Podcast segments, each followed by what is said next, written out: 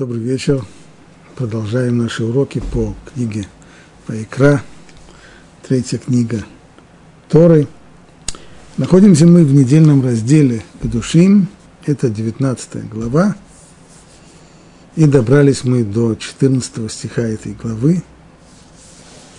Ему и посвятим сегодняшний урок. Сказано там так. «Не проклинай глухого, и не клади препятствия перед слепым, и бойся Бога. Я Бог».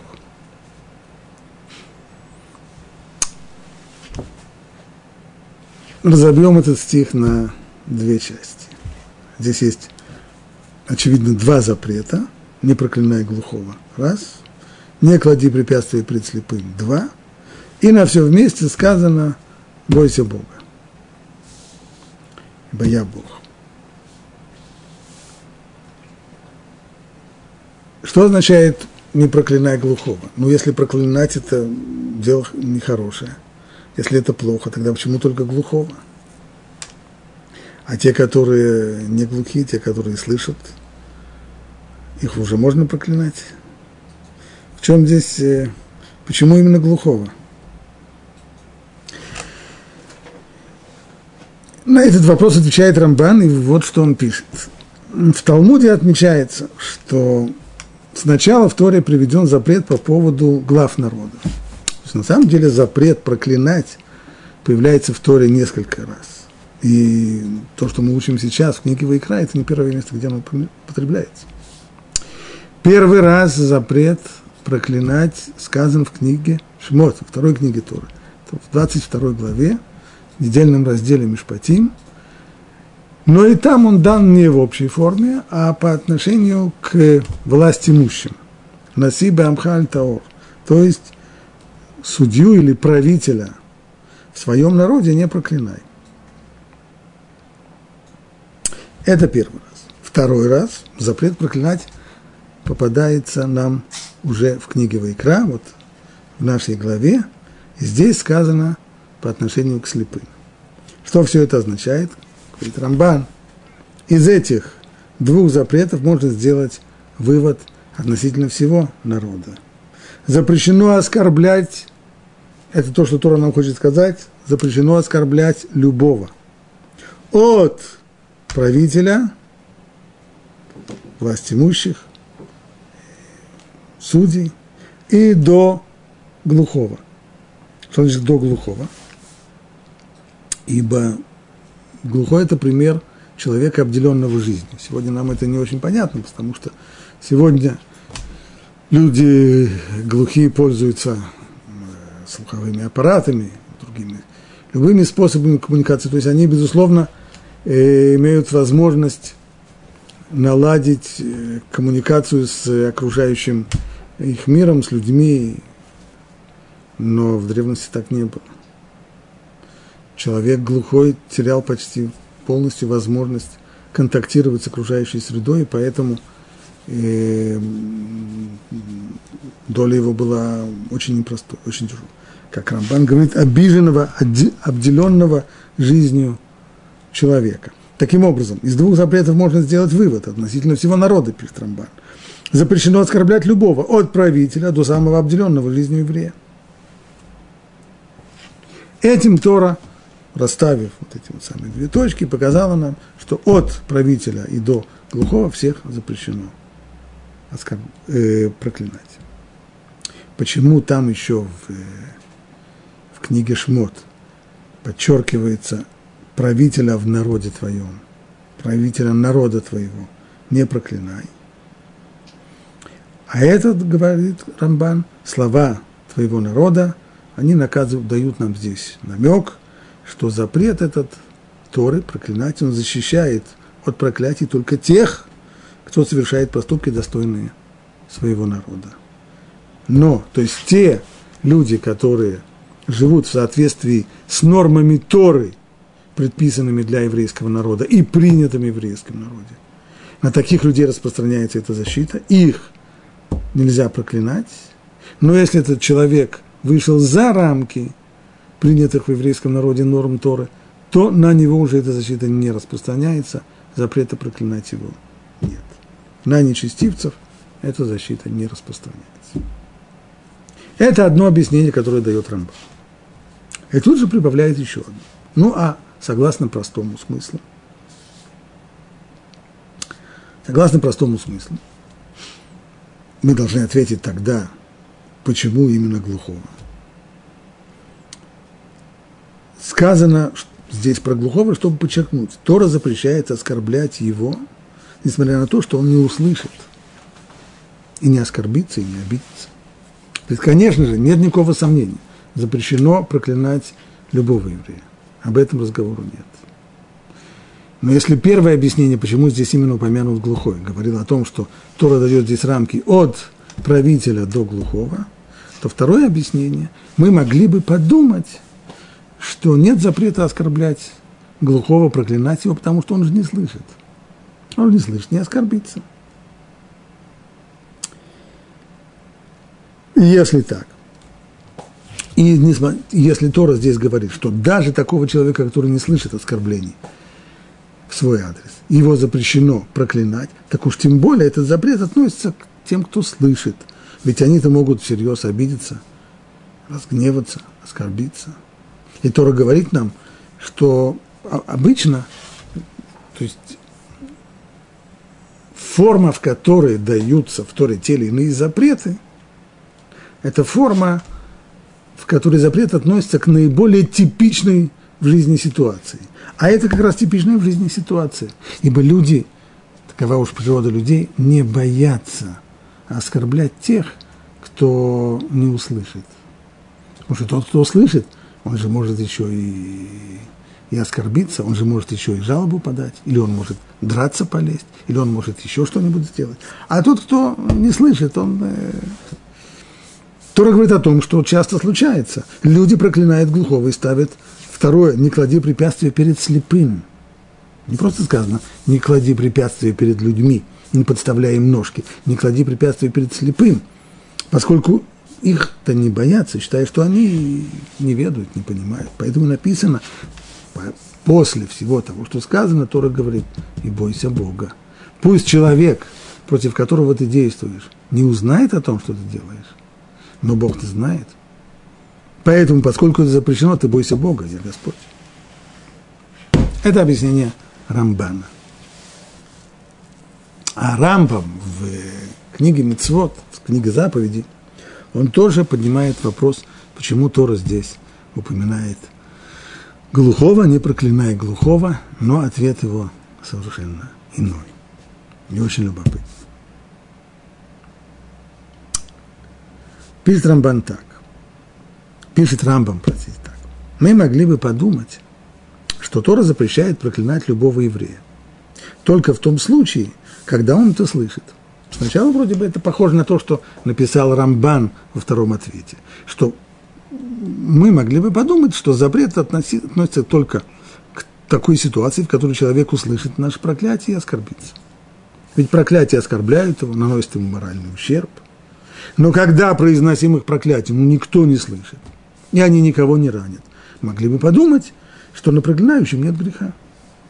Поэтому и Тора говорит нам, что такие проклятия тоже запрещены, поскольку закон принимает во внимание, а вот здесь вот самое главное, Рамбам поднимает вопрос, почему. Хорошо, и Рамбан это написал, и Рамбам повторяет, на самом деле Тора запрещает в данном случае проклинать глухого человека, который не услышит наше проклятие, не обидится. Но тогда вопрос, а почему? А какой в этом смысл? Можем ли мы хоть что-нибудь здесь найти какое-то объяснение, почему Тора запрещает оскорблять и того, кто не слышит наших оскорблений? поскольку закон принимает во внимание не только урон, наносимый проклинаемым, но и состояние самого проклинающего. Тора запрещает ему пробуждать в своем сердце месть и чувство гнева. Поэтому за запрет проклинать любого еврея выводится именно вот из этого самого речения «не проклинай глухого». Вот здесь Рамбам скрывает очень важную вещь. Различие между законами Торы и моральными нормами, принятыми в, в самых различных обществах, более-менее развитых. В Торе есть за, законы, касающиеся не только служения Богу, но и законы, которые регулируют отношения между людьми, обязанности человека по отношению к другим людям. Если резюмировать большую часть моральных норм, принятых э, в человеческих обществах различных, в области отношений между людьми, то они сводятся, как в свое время сказал мне один человек, знаешь, папа меня учил, самая главная вещь в жизни – никому не мешай, никого не обижай. Вот, если ты это делаешь, то все в порядке. Ну, не трогай другого. Если ты живешь так, что ты никому не мешаешь, если ты живешь так, что ты никого не обижаешь, то ты хороший человек.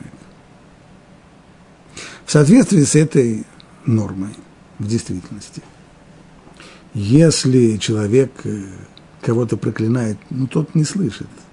Кстати, это не обязательно в такой форме глухого.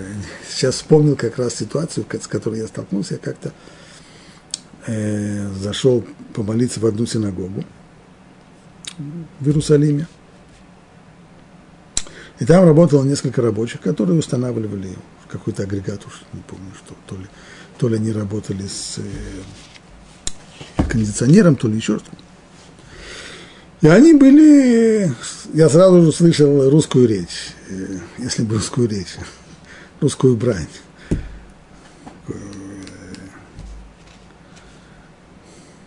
И они себе позволяли, потому что они были уверены, что никто их не слышит, никто их не... То есть их слышать невозможно было не слышать, никто их не понимает, это же все местные.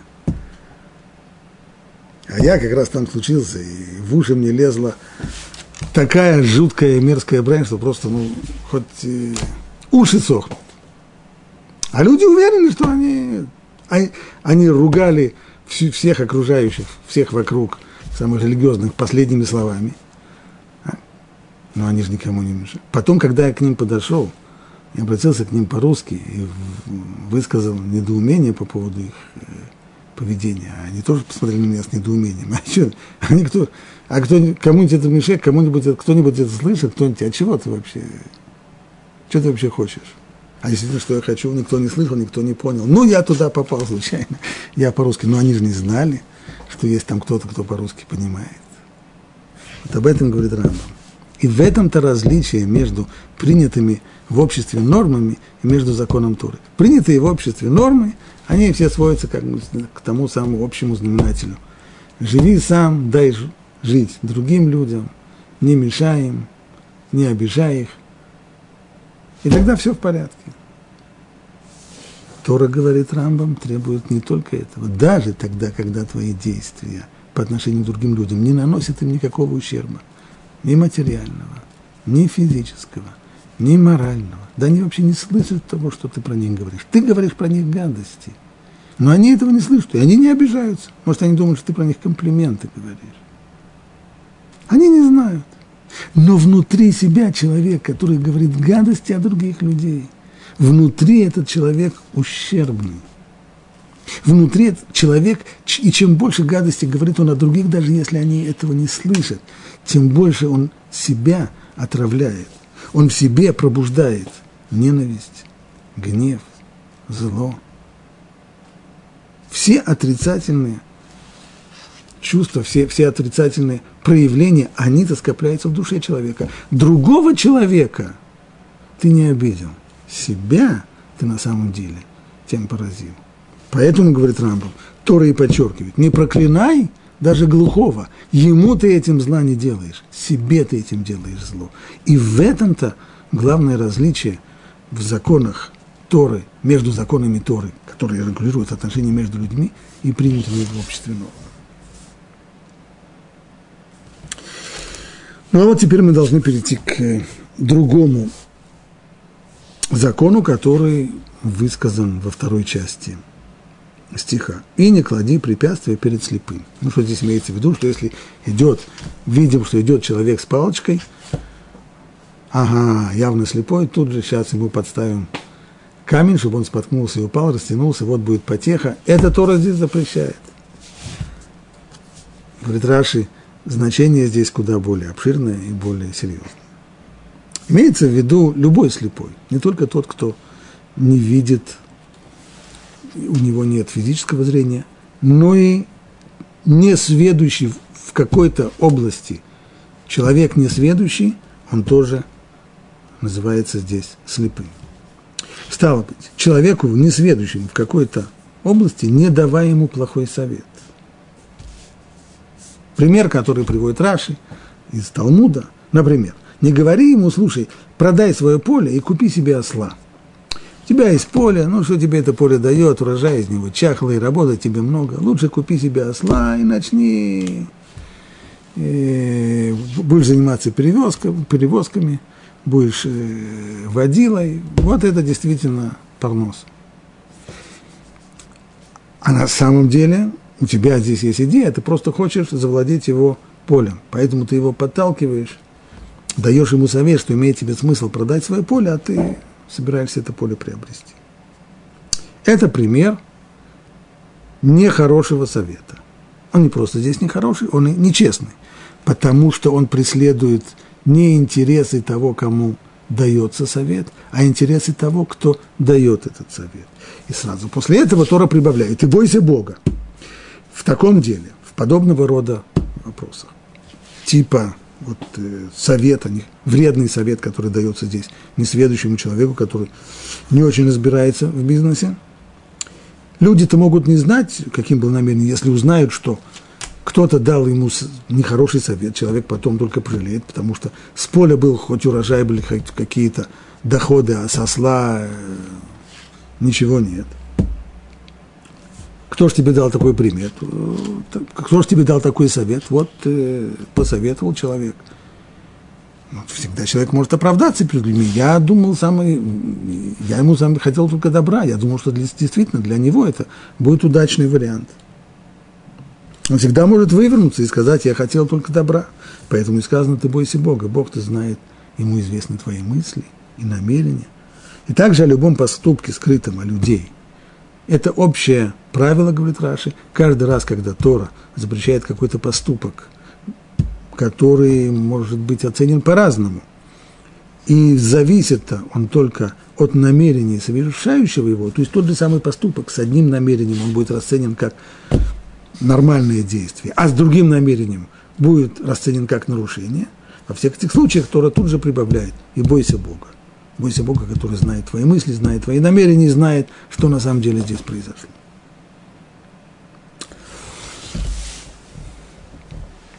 В качестве иллюстрации, скажем, э, описанный случай, история, которая произошла в городе Бресте, когда к брестскому раввину пришли уважаемые люди из общины и пожаловались, что у нас шойхет, наш резник, он э, уже серьезно состарился. Ну и что сказал Равин? А, мы боимся, что у него немножко руки трясутся. И поэтому не исключено, что может быть, есть опасение, по крайней мере, такое, что его забой скота может оказаться некошерным, потому что если он надавит на, на нож, то это уже будет, навела, это будет уже некошерная, некошер, некошерный забой скотины. А что он сам думает? Он сам думает, что у него все в порядке. Он думает, что он резать может, но, мы-то видим, что он уже совсем стал не тот, поэтому вот как быть? Ну, сказал Равин, хорошо, я понял. Подумаем, что можно сделать. Через некоторое время сам Шойхет пришел к Равину советоваться. Среди прочего, среди прочих вопросов, которые он задавал, он сказал, ну, знаете, Рэбби, я слышу немножко за моей спиной, говорят, что я уже состарился, и могут начать про меня сплетничать и говорить, что я уже плохо режу. Может, э, оно мне надо. Может быть, я брошу это дело и попытаюсь, может, магазин какой-нибудь открыть, торговлю какую-то заняться, гешефт какой-то сделать. Как вы думаете, стоит? Сказал ему Равин, нет, не стоит. Какой гешефт? Ты, ты понимаешь в торговле, ты понимаешь в бизнесе, ты где ты сейчас начнешь заниматься торговлей? Ты без гроша останешься. Работаешь шойхетом, продолжай работать. Ну, хорошо, Раби сказал шойхет и ушел. Когда главы общины узнали о том, что шойхет уже был у Равина, и он пришел к нему советоваться, и после всего этого он продолжает работать, то они пришли к Равину и спросили Рэбе, что произошло. Ну вот, вот на ловца и зверь бежит, он же пришел к вам, он же сам пришел к советоваться, так что же вы не могли ему сказать, чтобы он это дело бросил? Сказал им Равин, написано, и он прочитал это в Раши, написано, что человек должен дать «Эйца хаогенет ло», совет, который человек должен давать, он должен быть советом, подходящим тому, кто спрашивает совета – а не тому, кто дает совет. В моих интересах, конечно, мои интересы, как и интересы всей общины, чтобы он ушел. Мои интересы, чтобы он вышел на пенсию, чтобы он бросил шхиту, и чтобы мы были уверены, что мы едим кошерное мясо. Но это мои интересы, а не его интересы. Его интересы – продолжать работать, чтобы зарабатывать копейку на жизнь. И поэтому, исходя из его интересов, я дал ему этот ответ, чтобы продолжал работать. Вот это точная, точная иллюстрация того, что здесь написано в Раши. Нужно сказать, что этот запрет не ставить препятствия перед слепым рассматривается в Талмуде и в ином контексте тоже. А именно, как запрет – которые накладываются на мои действия, которые могут привести к тому, что другой человек с моей подачи нарушит то, что ему запрещено. Конкретный пример, который разбирается в трактате Авода Зара. Вопрос там вот какой. Нам известно, что наши соседи, язычники, которые живут с нами в одном городе, у них скоро будет э, празднество. И на это празднество известно, что они приносят э, в своем капище жертвоприношение языческим богам. Ну, если у кого-то есть скотина на продажу, вроде бы хорошая возможность сделать бизнес.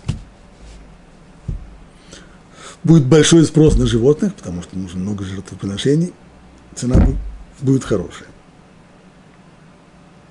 Говорит Талмуд, есть здесь проблема – ведь получается, что я помогаю, поскольку служить идолам нельзя. И этот запрет распространяется не только на меня, как на еврея, но и на моего соседа не еврея тоже. Ему тоже нельзя служить идолам. Если я продам ему скотину, которую он потом принесет в жертву в капище какому-нибудь там Юпитеру или еще кому-нибудь, то получится, что я помог ему нарушить запрет. А Тора говорит, лифнеевер лотитен микшор. Перед слепым, то есть несведущим, не клади преткновения. Он слепой. Он не понимает даже, что он нарушает. Он не понимает даже, насколько строгий этот запрет идолопоклонства. А я ему помогаю. Тем самым я ему даю им возможность споткнуться, помогая ему.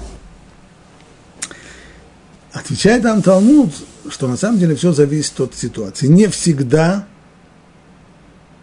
не всегда этот запрет нарушается. А именно, если у него уже есть скотина, так что он может свою собственную скотину принести в жертву, и у меня он покупает дополнительную скотину, то здесь этот запрет не нарушается. Или как это рисует Талмуд в ситуации э, другой – который стал уже архетипом, если Назир, Назир это человек, который дал обед не пить вино, и этот обед его обязывает, ему запрещено пить вино, и вот такой Назир, если я его угощаю вином, протягиваю ему стакан вина, скажу, давай выпьем и хаем, то тем самым я нарушаю запрет, уже очевидно. Лифней верлоти мишоль, не ставь э, преткновение перед слепым. С моей подачи он нарушит запрет. Но, говорит Талмуд, когда это действительно будет здесь нарушение запрета Торы? если здесь есть два берега реки. То есть Назир находится на одном берегу реки, а стакан вина или бутылка вина на другом берегу реки. И ему самому туда, за неимением лодки или других плавсредств, не добраться. А я по доброте душевной перевезу эту бутылку вина на другой берег и угощу его вином. Вот здесь, если я так сделаю, я нарушу запрет Торы. Но если стакан вина был в его досягаемости, и он сам мог бы за ним протянуть руку, то в таком случае я не нарушаю запрета Торы. Отдельный вопрос. А хорошо, запрет Торы в такой ситуации, когда он сам может взять этот запрет, я не нарушаю. А может быть, здесь есть запрет мудрецов? Ведь э, нередко в тех случаях, когда что-то не запрещено Торой, потому что не выполняются определенные формальные рамки этого запрета, мудрецы запрещают. А как здесь? К этому вопросу, вопросу мы еще подойдем. Но нужно здесь сделать еще одно важное замечание. А что будет в ситуации, когда, может быть, сам человек не может дотянуться до этого запрета, но он может его получить у других людей, не только от меня. Например, э, скажем, если человек э, хочет э, получить некошерное мясо и просит меня принести ему мясо. Но он может его, он может и другого человека попросить, не только меня. И другие люди ему с удовольствием принесут. Если я ему принесу это некошерное мясо, будет ли здесь нарушение? Мнение одного из э, очень важных комментаторов э, к кодексу Рамбама, Мишнели Мелех, что в таком случае я нарушу запрет Торы. То, что говорит Талмуд, что запрет Торы не нарушается в случае одного берега реки, имеется в виду, что сам нарушитель может сам дотянуться до стакана вина. Но если он сам дотянуться не может, а могу я ему привести это вино, а могут и другие евреи привести, не только я, то какая разница Всевышнему, какой из евреев в данном случае нарушит запрет? Да, я не единственный, есть еще тысячи евреев, которые привезут ему эту самую бутылку вина. Но каждому из них будет вопрос, а почему ты помогаешь человеку нарушить. Почему с твоей подачи человек нарушает? А что я, что, а, а другие тоже? К другим тоже будет тот же самый вопрос. Поэтому, согласно э, Мишне Мелех, запрет Торы не нарушается только тогда, когда нарушитель может либо сам получить этот запрет, то есть он не нуждается ни в чьей помощи, чтобы нарушить запрет, либо он нуждается в помощи, но он может получить это от нееврея, которому это не запрещено. А если он может получить этот запрет от еврея, от, от нескольких евреев, то, что есть другие евреи, которые готовы ему дать этот запрет, то это здесь ситуацию не спасает, и в этом случае нарушается запрет Торы.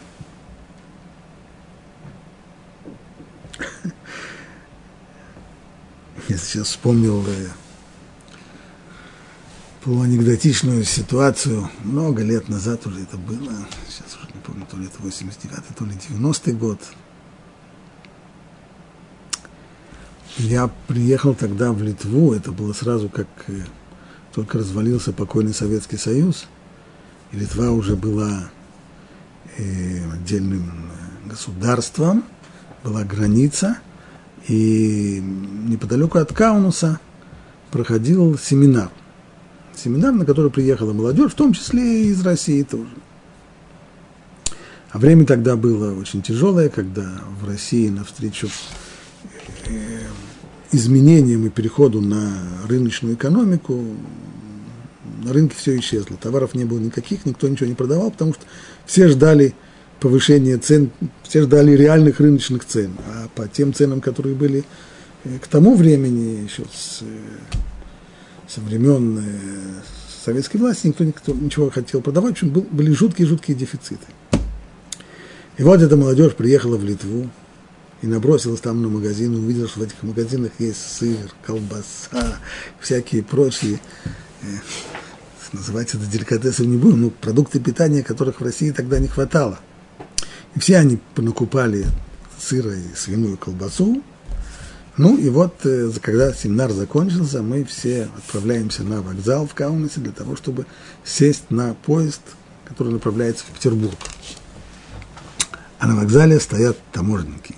И таможенники литовские тогда, зная, что э, жители России голодные пытаются скупить в Литве все, что можно, и приведет это к тому, что и в Литве колбасы тоже не будет, они стоят там и злобно осматривают какими нехорошими глазами – всех, э, кто отправляется на поезд в Россию, и пытаются отнять у них излишки. Была какая-то норма, сколько можно было вывозить э, мясо и сыр. Что-то ужасное. И вот эти парни обращаются к, ко мне еще к нескольким э, израильтянам, которые были, и говорят нам, вы израильтяне, вас таможенники проверять не будут, они только нас шмонают. Возьмите, пожалуйста, нашу колбасу и проведите через таможню, а потом мы у вас ее возьмем. Помогите. Надо помочь людям, конечно, которые не голодают, но все-таки колбаса, да, ну колбаса-то, которую они купили, не кошерная, свиная. И сыр, который они купили, он тоже не кошерный.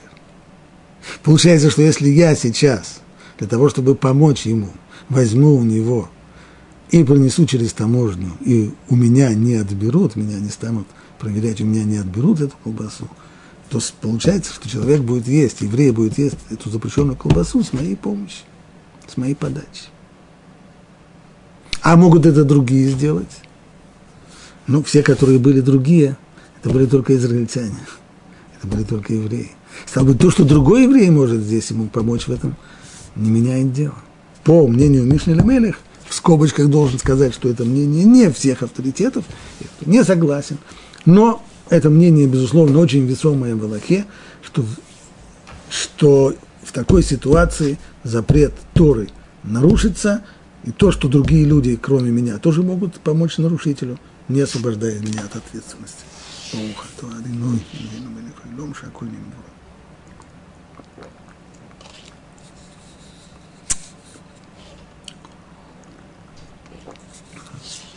Теперь нужно вернуться к вопросу, который я задал раньше. Там, где нарушитель не нуждается в помощи, он может и сам нарушить, а я ему помогаю. Там запрета Тора, очевидно, нет.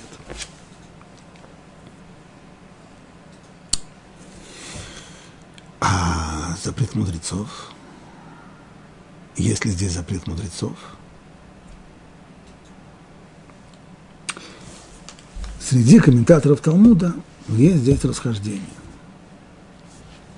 Например, комментарий Тосфот в разных трактатах трактует этот вопрос по-разному. В трактате Авода Зара Тосфот говорит там, и слов Тосфот вроде бы получается, что никакого запрета там нет. Когда он пишет, что не будет запрета продать какую-нибудь утварь, связанную с служением идолам, не еврею в ситуации, в которой он может это купить у других людей, у других, поскольку есть и много неевреев, которые торгуют подобного же рода вещами. То есть не будет никакого запрета, не только запрета Торы, но и запрета мудрецов. То есть просто можно будет сделать. А в другом месте, в трактате Шаббат – там комментарий Тосфот говорит, что делать подобные вещи нельзя.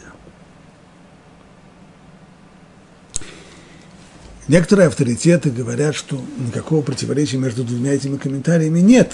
Так, например, писал Шах.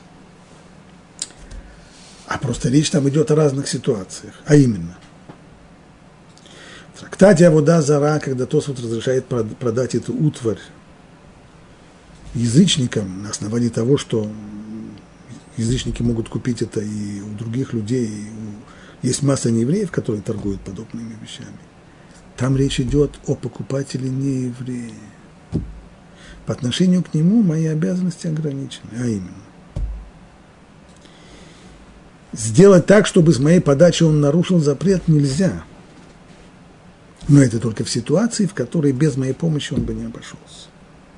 Как, например, у него нет скотины, чтобы принести э, в жертву Юпитеру, Зевсу Олимпийскому и еще кому-нибудь. А я ему продаю. И я единственный, у которого эта скотина есть, нет больше на рынке. Вот это делать нельзя. В ситуации двух берегов реки помочь нееврею нарушить запрет, те вещи, которые запрещены ему семью заповедью, заповедями э, Бней Ноах, сынов Ноаха, это строго запрещается. Но там, где он может обойтись и без меня, там запрета Торы нет. А мудрецы там свой запрет не установили, потому что они не обязали меня заботиться о моральном облике не еврея. Хватит мне заботы о моральном облике евреев. И вот здесь вот забота о моральном облике еврея есть. То есть помочь еврею нарушить запрет, даже там, где он может обойтись без меня, вот это нельзя не по закону Торы, а по постановлению мудрецов. Это постановление мудрецов, то, что называется в Талмуде лафруши мейсура, то есть отдалить человека от запрета. Я обязан постараться предотвратить нарушение запрета еврея, но не обязан предотвращать нарушение запрета не еврея. Обязан не помогать ему. Не запрещено помогать ему в ситуации, где он без меня не обойдется. Но если он обойдется без меня, то мудрецы не запретили мне э, оказывать ему какую-то помощь. Так объясняет Шах. Некоторые распространяют его идею еще больше, а именно, говоря, что точно так же, как мудрецы здесь не заставили меня заботиться о моральном облике не еврея, точно так же по поводу еврея-отступника. И если это еврей-отступник, то нельзя, чтобы, нельзя помогать ему в ситуации – двух берегов реки, когда без меня он не может обойтись. Но если может обойтись он без меня, то на этом запрет кончается. Что на первый взгляд, не только на первый взгляд, что вообще очень странно. Потому что есть же у нас правила Израиля фальпиши хата Израилю, то есть еврей, сколько бы он ни грешил, он остается евреем. Нельзя выгнать человека из еврейства, нельзя его исключить, как исключали из комсомола, нельзя его отлучить, как это принято у, у, он остается евреем, он обязан, сколько бы он ни нарушал, он обязан исполнять заповеди, ему нельзя нарушать запреты. Поэтому от того, что он отступник, сказать, что больше я не, что он перестал быть евреем, и, и с этого момента я не обязан больше заботиться, не обязан стараться отдалить его от нарушения запретов, довольно странно.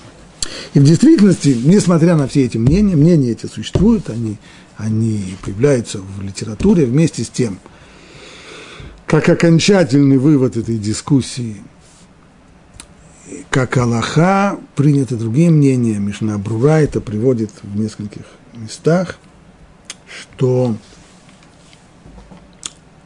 еврею, нарушителю, ни в коем случае нельзя помогать нарушать запреты, нельзя, чтобы он нарушал запреты с нашей подачи – ни в ситуации, когда без нас он не может обойтись, ни в ситуации, когда он может и без нас обойтись, помогать ему запрещено.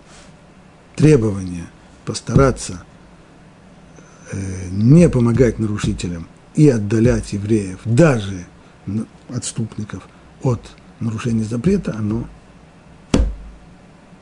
существует, это алаха, и алаха на практике. А что по поводу нееврея? Мнение Хатам Софера, что и по поводу нееврея нельзя нам ему помогать. А респонса Хатам Софера – это довольно интересная тема этой респонсы.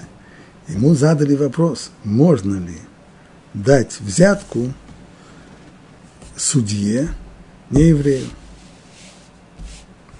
И начало XIX века – первая половина XIX века, Австро-Венгерская империя, там живет Хатам Суфер, и там, там действие происходит, оттуда вопрос, и там ответ. Хатам Суфер разбирает эту ситуацию следующим образом. Ну, если вопрошающий, что он хочет? Если он хочет, чтобы судья вывел решение в его пользу против существующего закона, против законодательства, и не по правде, то тем самым тот, кто дает ему взятку, толкает его на нарушение. Ведь э, а нарушение в данном случае, безусловно, и не еврею, точно так же, как и евреям, воровать нельзя. И, и присуждать, если есть между двумя людьми какая-то тяжба, присуждать деньги тому, кому они не полагаются, это, безусловно, ему запрещено. Стало быть, если я даю ему взятку, то тем самым я кладу перед слепым, в данном случае, преткновение. Он может не выдержать испытания и, получив мою взятку, разрешить тяжбу в мою пользу, несмотря на то, что по закону и по правде мне это не полагается. И хотя говорит Хатам Суфер, есть мнение, что в данном случае я не обязан, да еще, скажем, дополнение. Если здесь ситуация двух берегов реки, то есть э, без моей помощи судья не может брать взятки? Конечно, может. Конечно, может. Есть еще много людей, и, и не только евреев, но и не евреев, которые с удовольствием дадут ему взятки. Только бы он, только бы он их согласился принимать. Поэтому вроде бы вопрос закона Тора здесь я не нарушаю. А если здесь постановление мудрецов, отвечает Хатам Суфен, да. И здесь, и по отношению к неевреям, хотя есть мнения, которые говорят, что нет, но Аллаха, как закон, Хатам Суфер постановляет, что взятку ему давать нельзя – поскольку тем самым мы кладем преткновение перед слепым, и с нашей помощью, с нашей помощью э, судья нарушит запрет. Правда, Хатам Суфер ограничивает э, это свое запрещение и вот.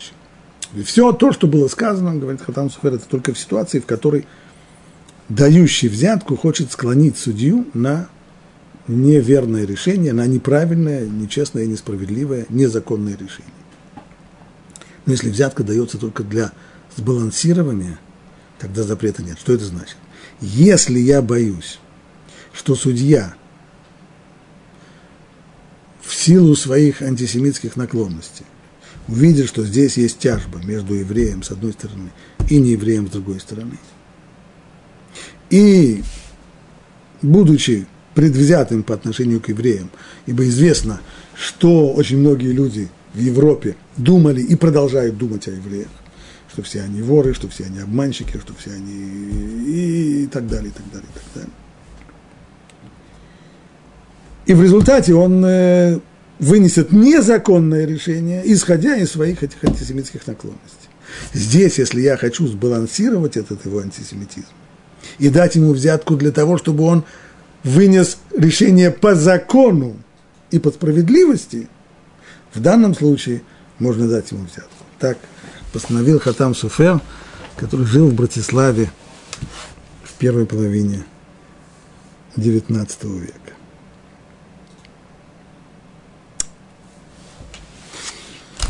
Еще один вопрос, который касается этого запрета, Лифней Верлотитен Микшоль.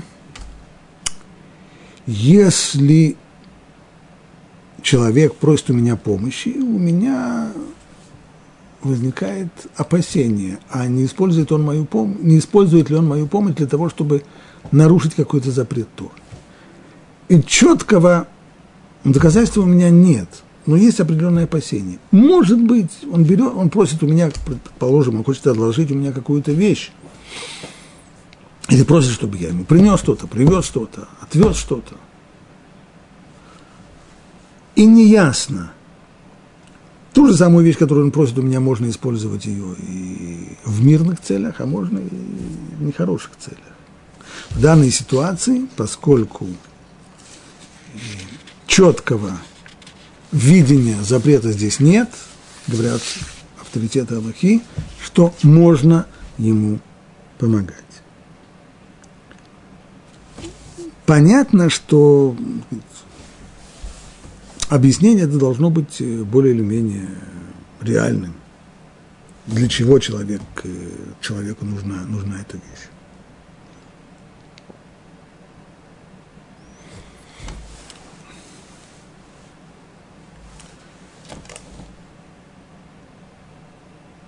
Дополнительный вопрос.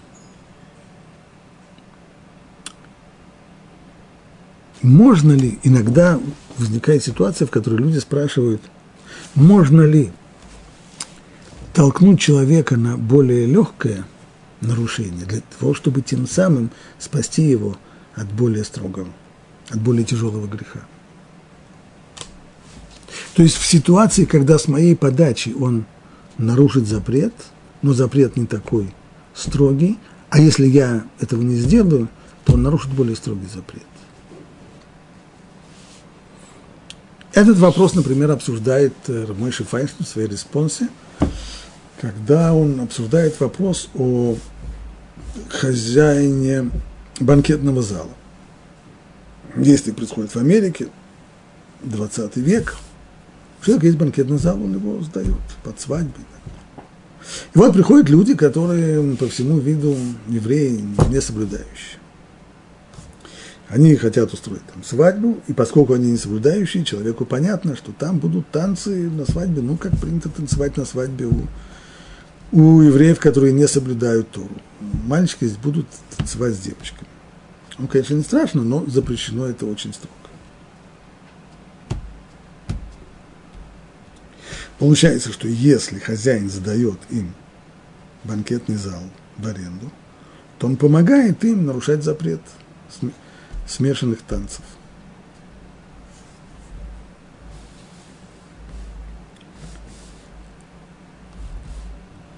А что будет, если он не сдаст им в аренду? Они возьмут другой зал и что там в другом зале они будут танцевать через перегор... с перегородкой, мальчики отдельно, девочки отдельно. Нет, там они будут танцевать так же, как они будут танцевать в любом месте. То есть сдаст он им зал или не сдаст, не поменяет ситуации, они все равно будут нарушать этот запрет.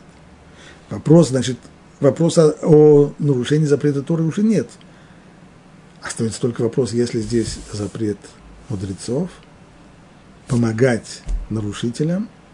Вроде бы да.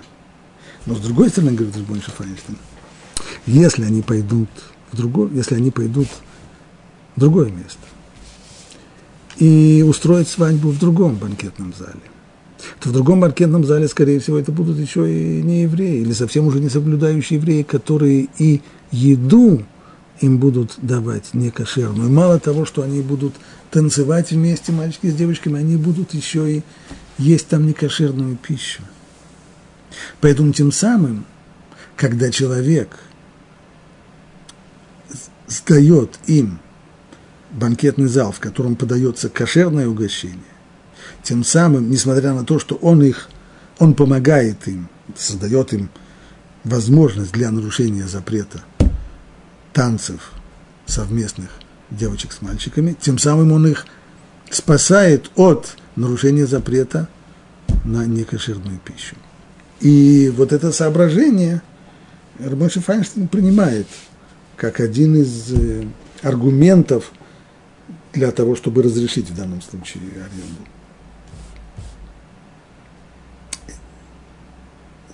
В другом, есть еще в литературе еще одна респонса, на этот раз это уже рав Шломо Зальман Ауэрбах –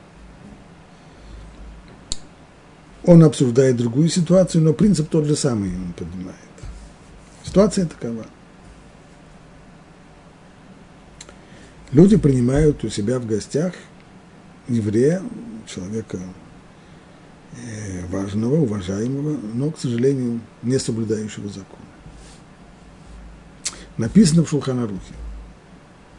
Еврею, который не делает омовение рук перед тем, как съесть хлеб – и не произносит благословений на еду, нельзя дать ему есть.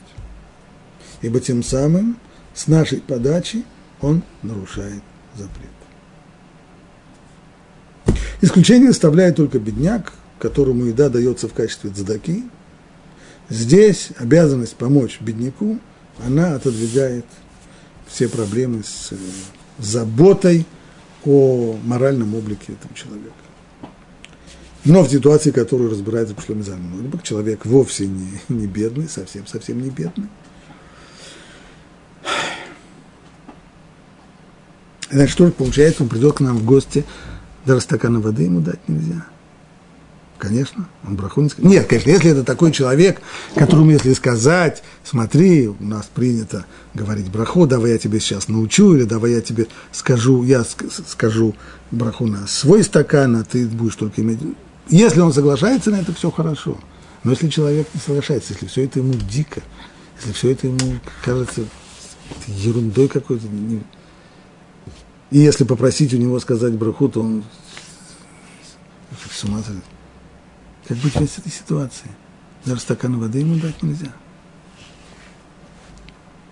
Говорит Равойрбах, что произойдет, если я ему откажу в стакане воды? Тогда такой человек, понятно, что не только меня, но и всех религиозных вместе взятых просто возненавидит. Он увидит здесь пример человека ненавистничества, пример мракобесия в, просто в невероятной форме. И тогда он будет ненавидеть всех соблюдающих. Тем самым он нарушит запрет Торы, запрет Торы. Лоти сна это хиха белевавеха. Не питай ненависти к своему брату в своем сердце. Получается, что мои действия станут причиной того, что он нарушит закон Торы, запрет на, то, запрет на ненависть к еврею.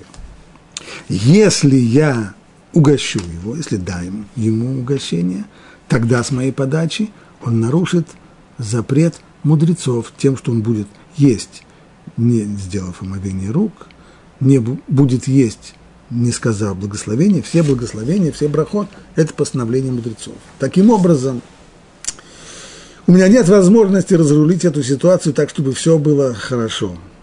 Конечно, лучше быть здоровым, но богатым, чем бедным, но больным. Когда есть такая возможность, да. Но здесь у меня нет такой возможности. Здесь у меня есть выбор, только возможность выбрать из двух зол наименьшее. Какое здесь наименьшее зло? Сделать так, чтобы с, моих, с моей подачи он нарушил только запрет мудрецов, но не нарушил бы запрет Торы. Поэтому э, Равойрбах считает, что в подобного рода ситуации, если есть серьезное опасение того, что человек возненавидит всех мракобесов, если, ему, если его не угостить, то можно его угостить, несмотря на то, что он благословений не скажет. В скобочках пишет Равойрбах, но кажется, что Хазуныш с этим утверждением не согласится. Что он имеет в виду? Что в книгах Хазуныша, когда обсуждается параллельная ситуация, то он там пишет, что, может быть, можно разрешить толкнуть человека на более легкое нарушение, чтобы тем самым спасти его от более тяжелого, только тогда, когда я не уверен, что и легкое нарушение он сделает. То есть, когда у меня есть сомнения, может быть, он нарушит, а может быть, он не нарушит, и тем самым спасем его от более тяжкого греха. Но там, где мне ясно очевидно, что я точно толкаю его на нарушение, даже более легкое, пишет Хазуныш, кто сказал, что можно нам толкать человека на легкое нарушение, чтобы спасти его от более тяжкого греха. Вместе с тем, в биографической книге, не знаю, насколько можно доверять биографиям, но в э, биографической книге о Хазуныше, Перадор, там приводятся конкретные ситуации, в которой Хазуныш э, сказал, когда к ним пришел человек не соблюдающий, который было ясно, что никаких проход говорить не буду, не будут, Хазуныш на практике сказал угостить.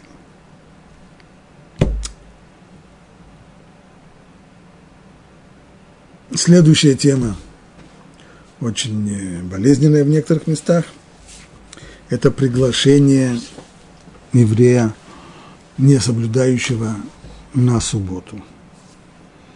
И проблема в том, что, скорее всего, он после субботней трапезы скажет большое спасибо, было очень здорово, и отправится домой, пользуясь транспортом, либо на собственной машине, либо общественным транспортом. Получается тем, что я пригласил его к себе. Я оттолкнул его на нарушение.